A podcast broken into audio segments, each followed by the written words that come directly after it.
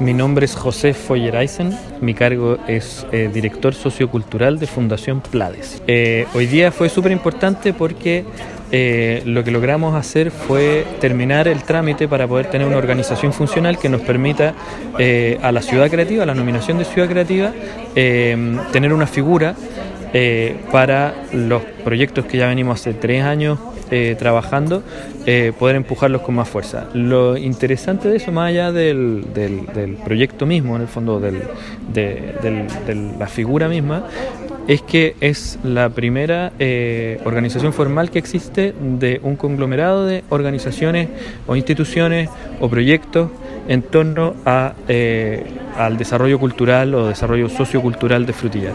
Em, y eso es lo más interesante, en el fondo es la primera vez en el que existe una mesa en que nos juntamos. Chao, chao.